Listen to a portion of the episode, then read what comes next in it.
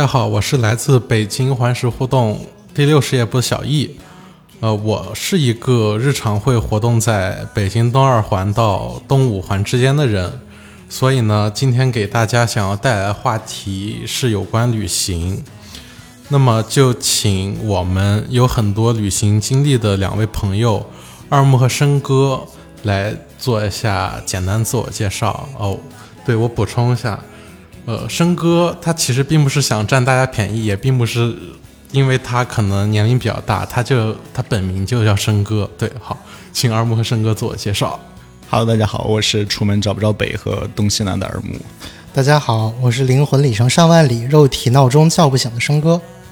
那好，那今天为什么想和大家聊有关旅行这个话题呢？纯粹是因为今天请来的两位朋友，他们的旅行经历非常的丰富，然后也希望能给大家带来一些有趣的分享和一些经历吧。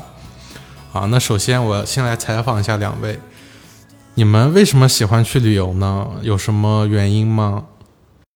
其实我最直接的可能就是不想上班，然后因为那个平时每天都是这种两点一线的生活嘛，就时间久了之后就会觉得比较枯燥、比较乏味，然后就想要逃离现在的这个生活状态，然后就想要去去到一个陌生的城市去去去旅游，然后就因为特别喜欢这种未知。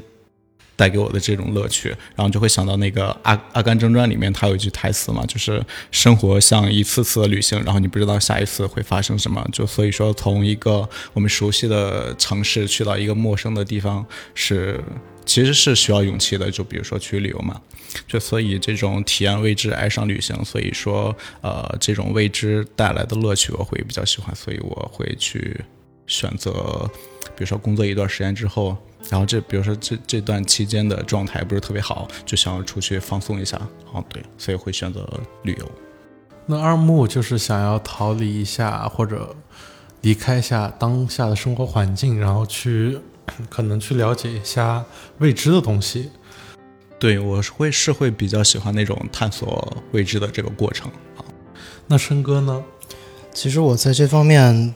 嗯，有几条线可能会交织成我自己出去旅行的动因吧。一方面可能是跟二木还比较像，就是我自己本质上也是想成为一个漫无目的的游荡者，然后精神的内核呢还是存在有流亡精神。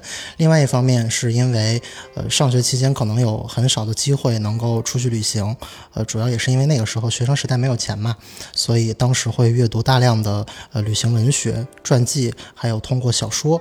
然后就是印象比较深的是卡尔维诺《看不见的城市》，然后完全是凭自己的想象去构建一个呃忽必烈的在听马可波罗描述下的一个呃未知的世界。然后还有像奈保尔呃印度三部曲里头，呃自己去感受德里孟买他那些呃阴暗的街道小巷，还有旅馆，然后包括冲突不断的克什米尔地区，嗯，去感受呃。作者通过文字给我带来的一些呃旅行的一些一些直观的感受。嗯，哦，其实申哥说的这几部书，恰好是我没有看过的，我也没有看过，不好意思，暴露了我的阅读量。但其实我听下来是觉得申哥是通过自己上学时期，通过了一些对文学的作品的阅读，然后。从而激发他以后去，他对世界的幻想，然后激发他以后去了解世界兴趣，是吗？对，就是一个充满好奇的猎奇心理，然后驱使着我想去呃更多的地方看看。哇，申哥是真的很不一样，他就是真正就是旅行上旅行的意义的那种。对，是像我们都纯粹的就是玩儿，对，就是玩儿，就是想出去。但其实我也并没有去，就是追求那种所谓的诗跟远方。我本质上还是，呃，就是，就是一种就是对世界的感悟吧。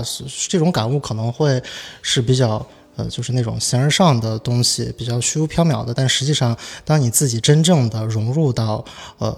那个环境里头，或者很难说是融入，因为我总是把自己介于一个土著跟异乡人之间的一个角色，所以就是试图让自己去能融入当地，然后去感受当地独特的一些文化呀，或者是呃美食呀这些东西。然后另外一方面就是想着能够借助旅行去寻找一下自己可能内心真正想要的东西。申哥刚刚说他自己是想把自己放到流浪和本土著之间一个角色，是吗？对，就是在土著和对，就是土著跟呃那个旅行者之间的一个哦角色，异乡人，对，异乡人。但是我对于旅行的态度是，我更愿意把自己融入当地，就是把自己变成一个土著，因为旅行的两三天、三四天或一个星期对我来说可能不够长。我个人更愿意做的事情是，比如选好一个地方，自己一直想去的地方，可能会在那地方住上一两个月或者三四个月，但这种其实也并不是旅行，因为旅行大家大家所说旅行都是短途的，可能都是几天的，我去很多地方。但我这种呢，称不上旅行，但它却是我喜欢的方式。没有说申哥不好意思，我就纯粹分享一下我自己看待旅行这件事儿。对，所以也导致我工作之后到现在几乎没有怎么出过门，也没有这么多时间。因为出门在一个地方住两三天，玩两三天，对我来说是压力蛮大一件事情。每天要做很多规划，要按照步骤来，要按照攻略来，要不然你可能在一个地方你想看的东西看不到，然后要赶着最后一天飞机。总之，对我来说压力还是蛮大的。其实前面两位也分享了他们自己有关旅行的一些态度，大家知都知道嘛，在二零二零年发生了蛮大一件事情，就是疫情。那疫情前后对两位的旅行方式或者是生活方式上面有什么影响或者变化吗？因为在疫情之前，就是我每年都会规划我要。嗯，有一个时间段，或者是不想上班的时候会出去玩，或者是说走就走的这种旅行嘛。因为就是疫情之后，基本上将近一年半、两年的时间，我基本上没有出去过。然后就想要以有没有另外一种呃乐趣的方式去替代这种旅游，因为我觉得平时，因为我平时出去旅游也是想要这种放松解压的方式嘛。然后我就想去健身。疫情之后健身是基本上是我这段期间就是最大的乐趣吧，因为健身我觉得也是一种减压，然后也是逃离这种工作啊或者是枯燥乏味的生活。因为你平时像以前就是呃上班就是公司和家，然后下呃然后现在下班之后会去健身房，去健身房之后，比如说你在锻炼的时候，你可以什么都不用想，然后只想去呃去燃脂啊。或者是去举更重量的哑铃啊、杠铃啊这些，所以说会全心投入到这样的一个状态里面。那二木这种人，我其实还蛮羡慕的，就是会觉得健身有趣，能专注到这件事当中。我可能不行，我十分钟之后我会我就要死，我可能也不行。就为什么？因为因为你平时。就工作一天之后，特别就其实其实也会有点累嘛，就是或者身体啊，或者是呃精神啊，会比较疲惫嘛。但是我觉得去到健身健身房之后，就整个就是这一天就工作下的这种疲惫，我觉得都会得到得到一种解脱。是吗？对，就尤其是你比如说上一种燃脂的课程啊，或者什么，就是你这一节课下来之后就暴汗，就感觉特别爽。对，哦，所以这是我。疫情之后的就是一个呃解压的方式吧，就是去平衡旅游。那按照你的说法，健身是你下班之后对生活的一个缓冲，或者怎么样？那我下班之后，我可能不想运动，我就去吃东西是吗？要是专注的做让我一件放松事情，我可能会躺在床上放空。躺 躺着，对，我觉得这样对我来说是一个比较好的解压方式。就我还是做不到像你这样，就是每天自律的去锻炼呀，或者怎么样。但我也很期待能体验到你那个就是专注于一件事情的状态。但是你健身房的季卡已经到期了，你也没有去过。呃，我还是去了几次的，还是有点用的，稍微瘦了一点，就去了两次。对，没有两次，还多一点。但后来就对，还是、嗯、不好意思暴露。那申哥呢？我吧，可能疫情之后，因为对，就是很多国家不是都已经封锁了吗？所以它对我本身可能会影响稍微大一点，因为我本身的呃生活习惯就是会每年给自己规划，可能会去两个国家左右。然后在疫情之前，本身是定了要去一趟呃以色列跟巴拿马，然后以色列的签证当时都办下来了，就是在月底要走，结果当时疫情爆发了，所以呃后头的一系列计划都已经搁置了。因为本旅行对我来说，可能更多的是一种解压的方式。呃，我自己除了日常呃工作之外，会其实也会产生很多的呃焦虑啊，或者是一些负面的情绪跟能量。我自己需要找一种呃方式去把它进行一个消解，就是在生活跟呃工作中找到一个平衡点。我之前就是会通过呃旅游，然后去让自己把这种情绪去释放出去。嗯但是现在就是疫情之后，可能我更多的时间就是，呃，在城市里头就是寄居着，然后也没有很多机会能去呃看看自己其实期待已久的那些风光啊什么的。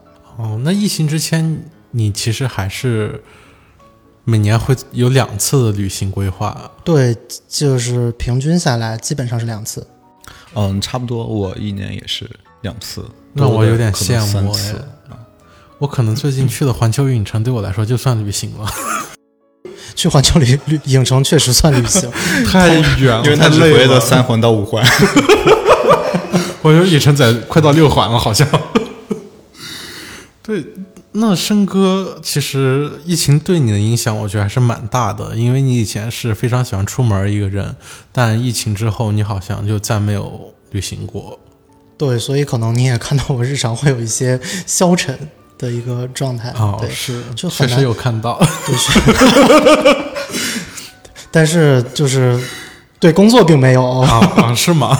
好，所以其实就是我本身还是需要有一个外外界的一个外力的一个刺激，去能让我的一个精神的呃，就是那个亢奋点到达一个阈值，然后所以我才能觉得找到一个自己更好的状态去调整、呃生活中的那种情绪也好呀，或者是呃一种就是想达到的日常的比较轻松的那样的目的。嗯这确实我也能感觉到，虽然我旅行的经历不是很多，但去过一个地方之后，回来的状态会明显更轻松一点。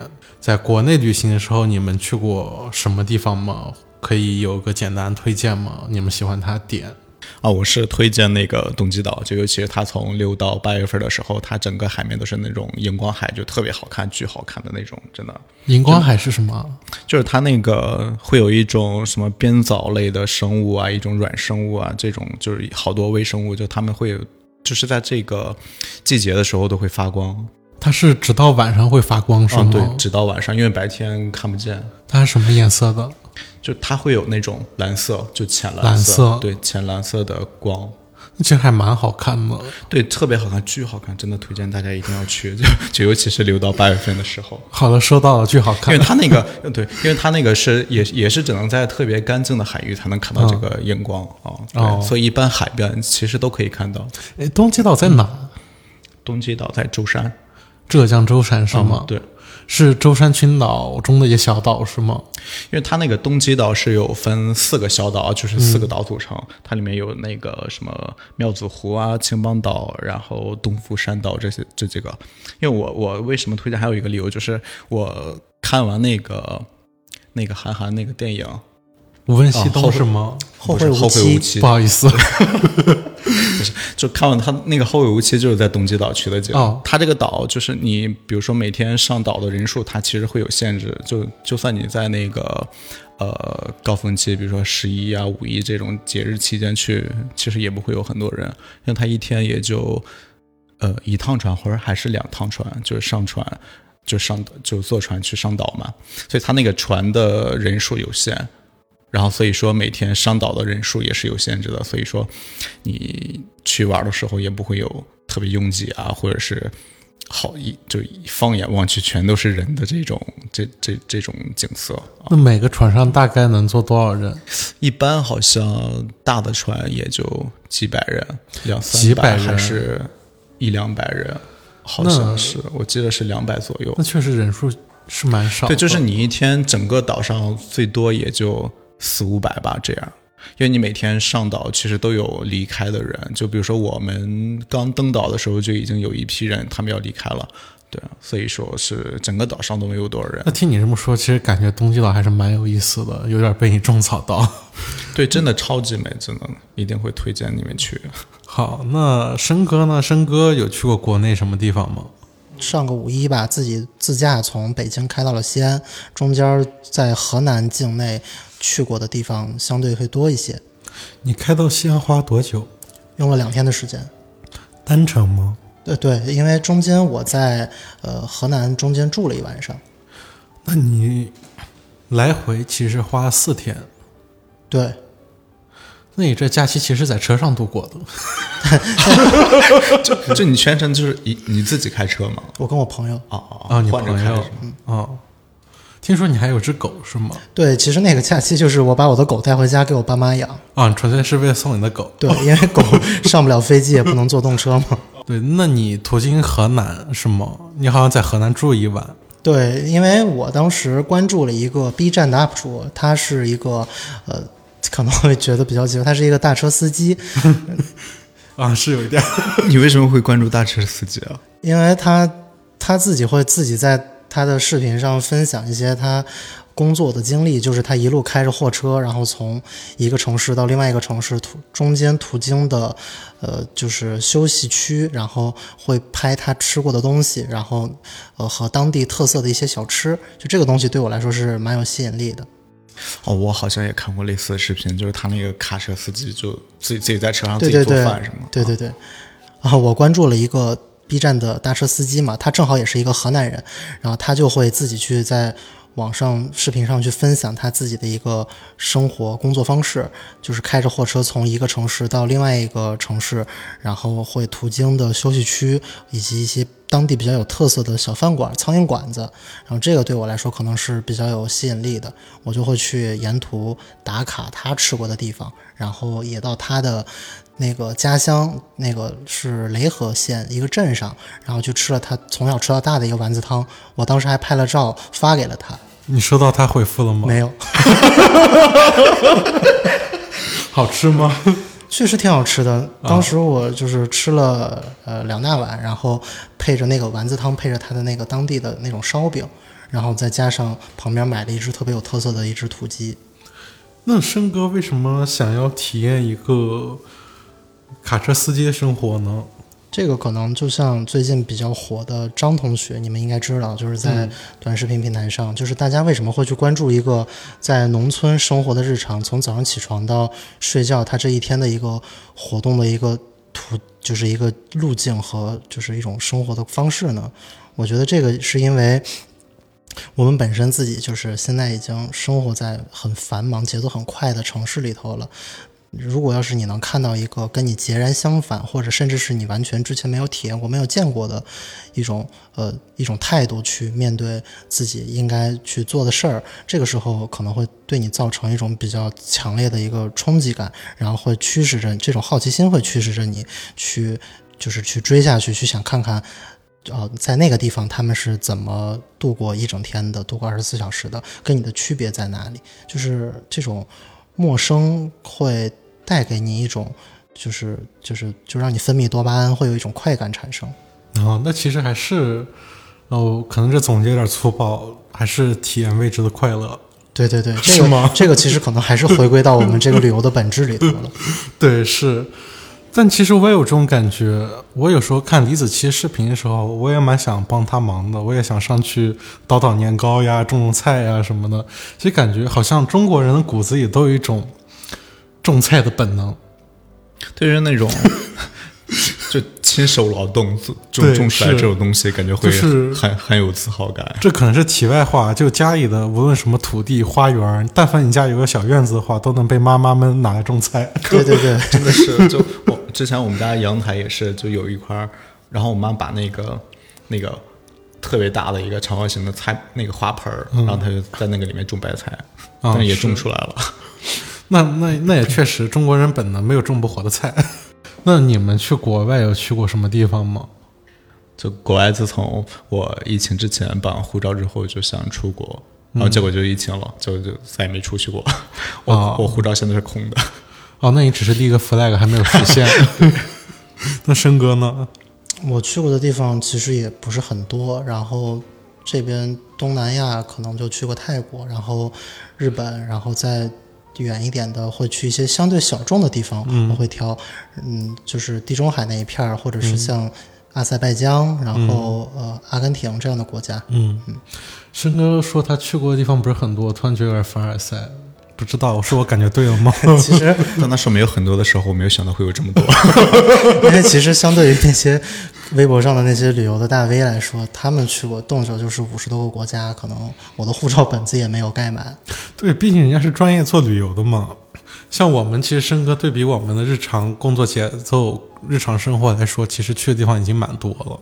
去过这些地方之后，其中有没有一些比较特殊经历？比如有可能是你一个人去的，有这种经历吗？呃，有，就是其实很多旅行，它的不管是我单线程，或者是我可能会跟我的朋友约好在某一个国家直接相见，因为他可能会是在国外留学，然后我我从国内出发，然后我们一起在一个地方就是相遇，然后在一块儿出去玩儿。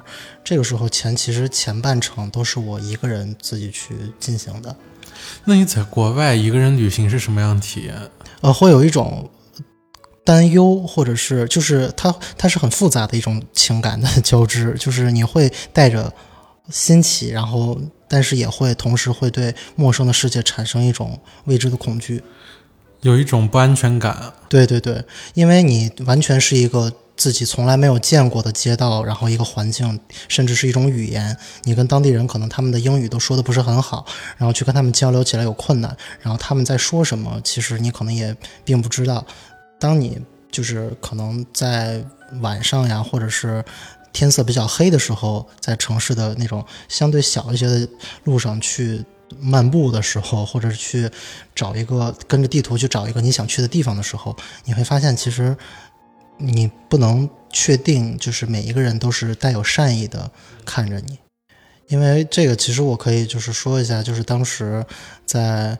就是在阿塞拜疆的一个飞机上，然后我们那一天晚上，其实当时都是，就是大家都是其实都是一个睡觉的状态，但是突然前头响起了一阵躁动，前面的那个机箱里头，然后就是看到一个中国的游客跟乘务员正正在打架。具对具体原因当时没有没有没有上去问，但是就会看到他们打得很激烈，打完之后两个人都跟什么事没有发生一样的会，就是 乘那个空乘自己去工作，然后那个中国人就坐在自己的座位上就继续睡觉。这两个人确定不是没有什么问题吗？当时我们都就是因为打得非常的激烈，然后有人去拉架，但是我们靠后头的就可能会坐的相对远一些，也没有上去凑热闹。乘客也是中国的是吗？乘客和空姐都是中国的。空乘是呃那个外国人对他的语言我听不懂，应该是阿塞拜疆人。哇，这反正他们打完就就跟没事儿的人一样。有点奇怪。对，在我下飞机的时候还发生了一场斗殴，就是两个人在拿行李，然后互相碰撞到对方了。这个就有点像东北的那种你你瞅啥，啥瞅你咋的。两虽然我听不懂他们在说啥，但是我明显但你能看到感觉出来是那语气。对，因为他们就坐在我的前面，两个人拿行李的时候撞到对方了，嗯然后一个就很不服的去指着另外一个去破口大骂，然后另外一个就就这样打起来了。那两个也是外国人。对，这两个都是外国人。哦，这，那你经历这种打架事件，你有什么感觉吗？尤其是第二场，像就在你面前，就已经看得很淡了，我就默默的 看着你。你你不怕会伤到你啊？就就是经历了第一场让我觉得莫名其妙的斗殴之后，第二场就会觉得习以为常。我至今为止还没有在飞机上经历过什么斗殴事件，这也是蛮奇特的。我觉得在飞机上大家都小心翼翼。这个其实已经算是对我能造成直接视觉上一个冲击的一个比较糟糕的经历了。因为你刚到一个陌生的地方，你就会发现这儿的民风就是竟然是这么的淳朴。对，话不多说，直接上手。了直接打起来动手。对，所以就是让我突然一下子就对这个地方充满了警觉性。哦，这种感觉也是应该的那。就比如说你晚上就特别害怕的时候，比如你晚上出门，你会带什么东西防身在身上？这个倒也不刀啊，这个也不我感觉他们国外都会随身带枪什么的。这个也不至于，就是 我我到一个新的地方，不可能在当地先买一把枪嘛。而且你可能说是东海岸呀什么的，对拥有枪支自由的国家，其实好像也就是美国，也不是很多就美国的。嘛，嗯，可能二木是某些电影看多了。对我感觉就就好多他们去国外就就很危险，感觉就出门一定要带一些什么防身的工具。刀啊对对对，我这个有一个非常可怕的经历，就是有一次我在呃阿根廷布宜诺斯艾利斯，它的首都是非常大的一个城市，然后我那天晚上是那天晚上很晚了，我喝完酒大概十二点多吧，然后我打了个车，在距离酒店有一段距离的时候提前下车了。但是我当时在过马路的时候，那个距离不是很远，大概就有可能三五百米的时就能走到酒店了，所以我就是自己想下来，因为喝的太多了，所以我想下来去吹一下新鲜的空气，就是让自己清醒一点。对对对，所以当时我在过马路的时候，就是看到马路对面是有两个黑人，就是这个这块儿我并没有其实对这个嗯明白明白。对对对，但是当时确实有两个黑人本来蹲在那儿抽烟呢，看到我之后就站起来了，站起来之后，我当时我整个人就是一下子就清清醒起醒清醒起来了。我想到我在阿根廷的朋友跟我说过，就是晚上你就是你在路上走路，千万不要拿出手机。所以当时我想到了这句话，看到了两个黑人就那样直勾勾的看着我，然后也但是没有走过来。我当时就选择了继续往前走，而没有没有去他们的那个方向。你当时是拿手机吗？对我手上拿着手机。阿根廷会有这种情况，会抢你手机。对，阿根廷的飞车党也是非常猖獗的，这个有点像泰国的那种飞车党。我在国内遇见过几次这样的经历，也蛮吓人的。对，确实当时我整个人也是，当时有一种因为不知道会面对我的是什么，虽然说我不能确定他会有这样的行为，但是我自己的一个警惕心，就是我自己的一个防御机制，就让我很快速的选择了另外一条路，然后相对亮一些的一个路，然后过了另外一条街就到酒店了。那阿根廷会是你不会再去的地方吗？不会，阿根廷是我可能去过这么多地方里头，可能以后甚至想去那儿定居的一个国家。是吗？你还想去那定居？对，因为我当时从那你万一在街上拿用手机看导航怎么办？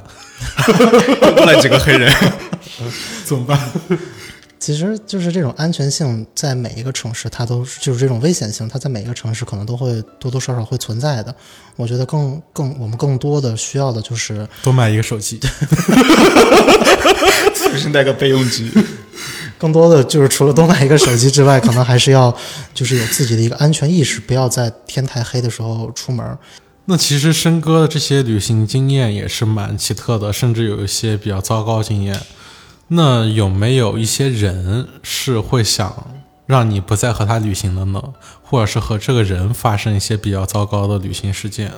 这个我倒其实还好，因为我本身是一个非常很随性的人，就是我不管是你有什么样的一个计划，或者是你想，呃，去用什么方式在外头玩，我都是可以接受的，就是我是都无所谓，都 OK。那我们下次一起出去玩吧。我靠，我感觉对那你是那种意见很多的人吗？都我不是意见很多，就是那你们两个都没有意见，人在一起该怎么办？不不不，我还是有点意见。哦，是吗？就因因为那个，就是我有的朋友，他真的就是，比如说我们出一起出去玩嘛，然后他就只是到了一个陌生的城市，然后到酒店，酒店他不出去玩，他每天就是睡觉，然后在酒店点外卖，然后出去玩之后就感觉特别累，然后他就要回酒店。这样然后我觉得我我我真的就我就不会下次再跟他一起出去玩，这样我也特别无法忍受懒懒到就不会不会出去走对动，，这样人那还不如我会让他回家里躺着了。因为他只是换了一个城市去睡觉。对，就感受一下可能外地的床吧之类的。那其实生哥是一个比较随性的人，二木是一个可能还是有一点意见，但整体上来说也是比较一个随意其实的人。我也比对对对，我也啊比较随意。对，跟我出去会非常的轻松，就是没有任何的压力，你说干嘛就干嘛。那我觉得你可以办旅游团了，我和二木可以先报名。我们可以计划一次下下下次一起去哪玩儿？对我和二木先报名。那像你们去了这么多地方，你们有没有就发现什么？有些地方有什么需要注意的文化习俗或者要点，或者你不能做一些事？有发现吗？这个其实我觉得还是蛮多的吧，因为入乡随俗嘛，你到一个地方了，肯定要尊重当地的文化以及当地的一些当地人生活的一些方式。就比如说，就就拿我自己举个例子，我作为一个西安人，可能你到回民街吃饭就记得不要喝酒，为什么？因为在他们当地的习俗里头，民族的习俗就是在回民街吃饭不能喝酒，然后不能提到猪肉，哦，是他们自己人也不能喝酒吗？就是带有酒精的饮料都不能饮饮用，呃，他们自己也不喝他。们自己也不喝。那除了西安呢？比如你经常去的、以前去的国外，我其实就是可能更多的就是按照当地人的方式去模仿他们，就比如说，我记得有一次在在在土耳其的一家餐厅吃饭，然后当时我就看着菜单点了几个看着比较硬的大菜，嗯点完之后呢，就其实就是像那种就是就是 kebab，就是那种饼跟烤肉，嗯然后完了之后我就是按照我自己的理解，就是把肉卷到饼里头，嗯然后把菜放在一块卷成一一张饼，然后那样吃。但是我就会看到周围有很多人用奇怪的那种目瞪口呆的感眼神在打量我，就是觉得我这样吃肯定是错误的。那然后呢？你发现正确食用的方法吗？我就在周围去用我的目光去余光去搜索，但是但是最后其实我还是依照我的方法吃完了它。啊、是吗？你顶着压力吃掉了。对，其实就是我们之前去那个色达佛学院的时候，嗯因为他们那个转经轮呀，还有去到那个色达在哪？在在四川，因为它那边属于川藏线。嗯，嗯，对。然后它那边就会有，比如说你转经轮，然后转几圈儿，或者正着转，或者是反着转。好像是只能顺时针转是吗？嗯，对，然后它还有转，就是单数和双数，它的意义也不一样啊。就比如说你去到那个寺庙里面之后，它也是有很多的那个佛像嘛。然后当当时你去到之后，也会有专门的人过来跟你说，你要围着这个转几圈儿，然后单数还是双数，其实它都会有讲究，会有人提前告诉你。那其实刚刚这两位同学也分享蛮多他们自己一些有趣的经历，重点还是大家要提前做做功课。对，那像你们以往的经历中，比如在国内或国外，或发现过一些你们爱吃的食物、美食，或者一些黑暗料理吗？哦，黑暗料理，但是我好像还没有怎么遇到过，因为每次去，比如说出去玩啊，都会提前做攻略，就是呃，那个城市都有什么好吃的呀，都会提前搜一些这样。然后那个去厦门的时候，就推荐大家吃那个呃沙茶面，它有一个那个乌糖沙茶面，真的巨好吃，而且是特别正宗的沙茶面。所以说，就这个这个好吃的是推荐大家，如果去厦门的话，一定要吃这个。好的，我们收到了，观众朋友们有机会去厦门的可以试一试。真的很推荐。那其实像申哥的话，应该会有很多这种经历，因为像你前面提到那些国家，确实是蛮小众的，可能国内做攻略人也不是很多，所以你有可能会遇见这种一些比较你意料之外的好吃的或黑暗料理吗？就是其实出国踩雷会是你日常旅行的一种常态，因为就是你面对的都是一些你未知的、没有之前没有可能会没有遇到过的一些食材或者是烹饪方式，所以当你第一次吃它的时候，你可能并不知道它是什么。就是我可以举个例子，就像在秘鲁，就是其实它这个地方就是在阿根廷的旁边，就就是不是念秘鲁，而是秘鲁。嗯啊，对知道，谢谢，谢谢语文老师。就是当地会有一个特别著名的一道菜，就是烤豚鼠。就豚鼠，就是在当地人是一个非常呃有就是有价值的一道食材。这个有有点像，就像嗯，可能吃感恩节烤鸡，或者是我们吃一些就是对烤全羊这样的一种。饮食的一种习惯跟认知，他们自己有，他们会吃烤豚鼠，然后吃烤豚鼠之前还有一个仪式，就是非常具有仪式感，就是要先对豚鼠进行一场选美大赛，一年一度的，就是 这有点过分，就是选出最好看的吃掉是吗？对最好看，但是还是那它的体型就比如说有什么呃比较比较比较肥啊，或者是对对对，就是会挑那种形态肥美，然后毛色油亮，然后会给他们进行打扮，比如说就按照当地人的职业，对他会穿上矿工服或者是舞蹈的那种八，就是那种裙子，就是给豚鼠进行打扮，打扮出来之后会进行评选，选出来一个最好看的一只豚鼠小姐，然后当场就对它进行一道就是一个烹饪。虽然这是习惯吧，但我一时间还是真的有一点呃没有什么胃口。对，其实就是你在秘鲁的那个库斯科大教堂里头，他们有一个就是《最后的晚餐》那个非常著名的，就是耶稣的嗯壁画对对对，你会看到耶稣他们前头那个盘子里头装的就是豚鼠。是吗？对，我这是一个冷知识哎，我回去要放大看一看。等录完我就去看。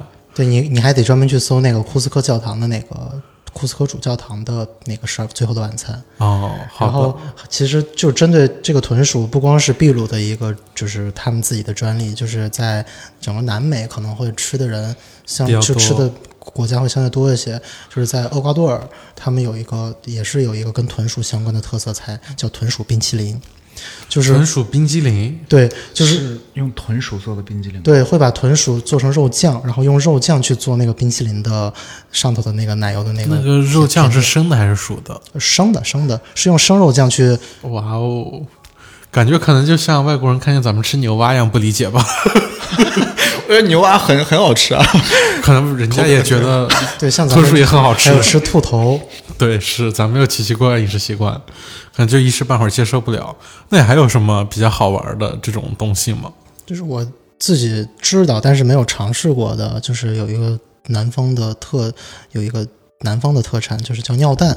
尿蛋是什么？就是听听这个名字，应该已经能猜出来。尿蛋展开讲讲。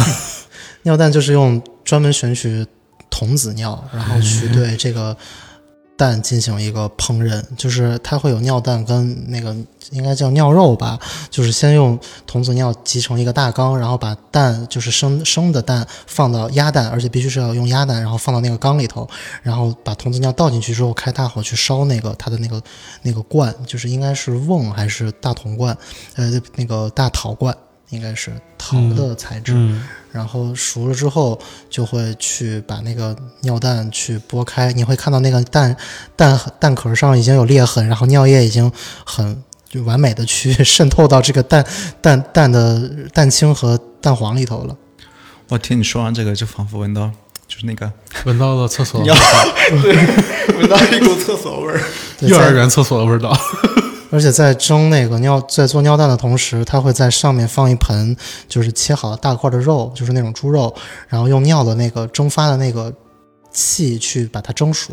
哇哦，真的所以你是不敢去尝试这个东西的。这这个是我绝对不，这个是我绝对不会尝试的。除了他们本地的，应该不太敢轻易去尝试。你是你是什么时候知道尿蛋这东西？就现在还有人吃吗？有这个我我是我也是通过就是节目看到的。哦，那其实刚刚这两位同学也分享蛮多旅行一些，比如美食呀，要注意的一些文化要点呀。可不可以请你们聊一下？就是你们可能出去旅行时候最重要一件事情就是住嘛。你们有住过什么酒店或者有去的民宿呀之类的？我可以分享一下吗？嗯，我说最近的吧，就比如说我去东极岛的时候，就比较推荐大家那个番禺精品民宿，然后它那个也是很多网红都会去打卡的一家民宿，因为它那个是全景。然后复式的，啊，比如说你从早上睡醒觉之后，然后打开窗帘，然后映入眼帘的就是这个海景，然后从眼前就感觉特别舒服，就一天就是它的风景特别好，是吧？对对对，就是你从一就你这这一天就从这个比较比较舒服惬意的，一大面落地窗。对对对，然后你就可以其实早上如果睡醒的话，你其实是可以在屋里看到那个海面日出的场景。啊，想去东极岛的话，我觉得可以住这个。对，而且它背后是山，就是比如说你你要那个早起看日出啊，就是你可以在房间看日出，然后如果想看日落的话，其实你去到它的后山，爬到山顶都可以看日落，就是早起看日出，傍晚看日落。对我比较推荐这个民宿。好，那生哥有什么想要说一下的吗？我对酒店的要求其实也就是更注重它的服务和品质吧，所以这可能也是为什么我可能住酒店都会去住一些相对听起来名字会就是可能广广为人知的一些一些酒店的品牌。就比如说像天台山的家住，它是一个日本的星野集团的酒店，然后还有像青城山六善，或者是呃丽江的普修。其实我特别推荐丽江这个酒店的原因是，你可以在住酒店的时候，因为它是玉龙雪山脚下的唯一一家在景区内的一家奢华酒店，你可以在酒店的，就是自己日常起居的时候的那个那个房间里头看到日照金山这样的一个景象。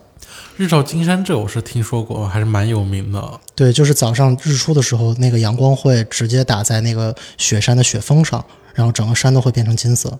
那你喜欢这些酒店原因也是因为它可能设计上或者景观上比较好，是吗？对，这这是景观是一方面，然后另外就是可能是它的居住跟服务体验吧。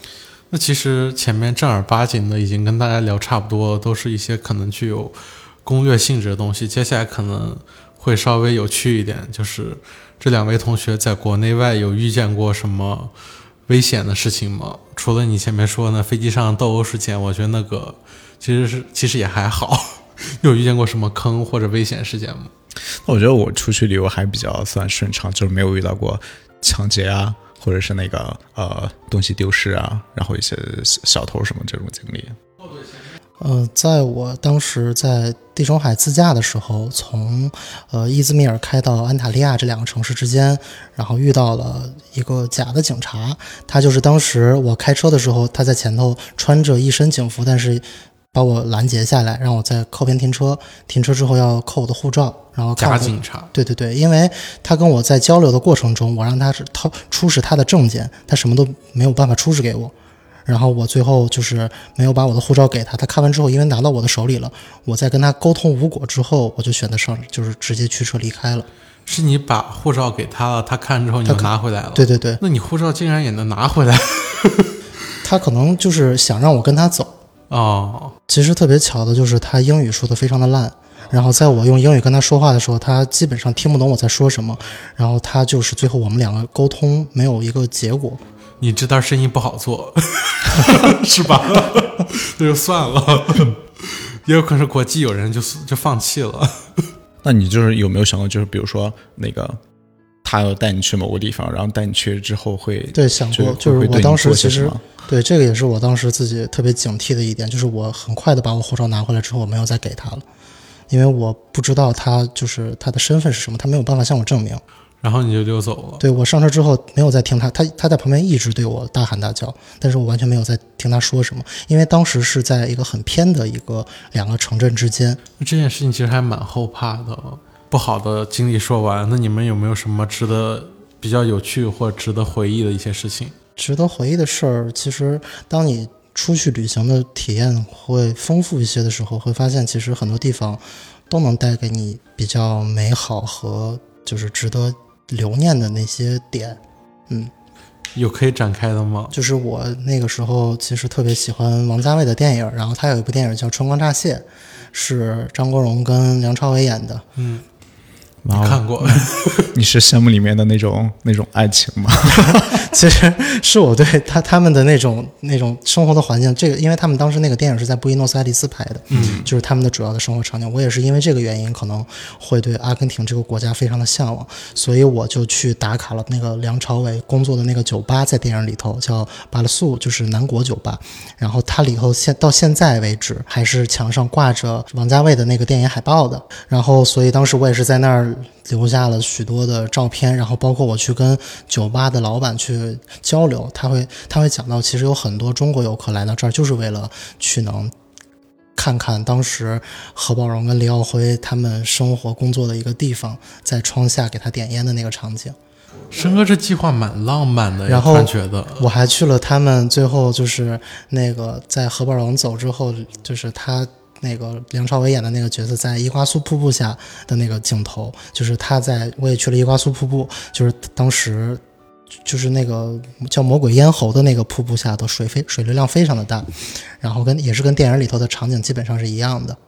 就是最后我还去了，就是张震在里头扮演的那个角色去的地方，就是世界尽头的灯塔。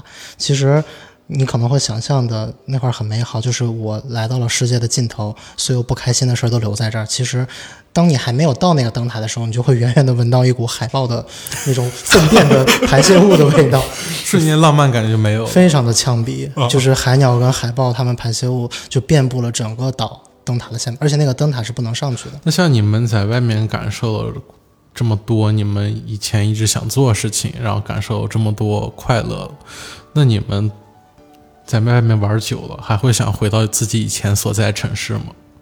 会想回来，就比如说出去玩一段时间，回来之后，因为在北京已经也生活有四五年了吧，然后出去回来之后，还是感觉会有一种就莫名的亲切感。就虽然自己住的地方也不是很大，但是回去之后还是觉得，呃，熟悉的城市、熟悉的环境，然后特别熟悉的家，然后会有一种特别安全感，因为你出去之后不知道会发生怎样的事情。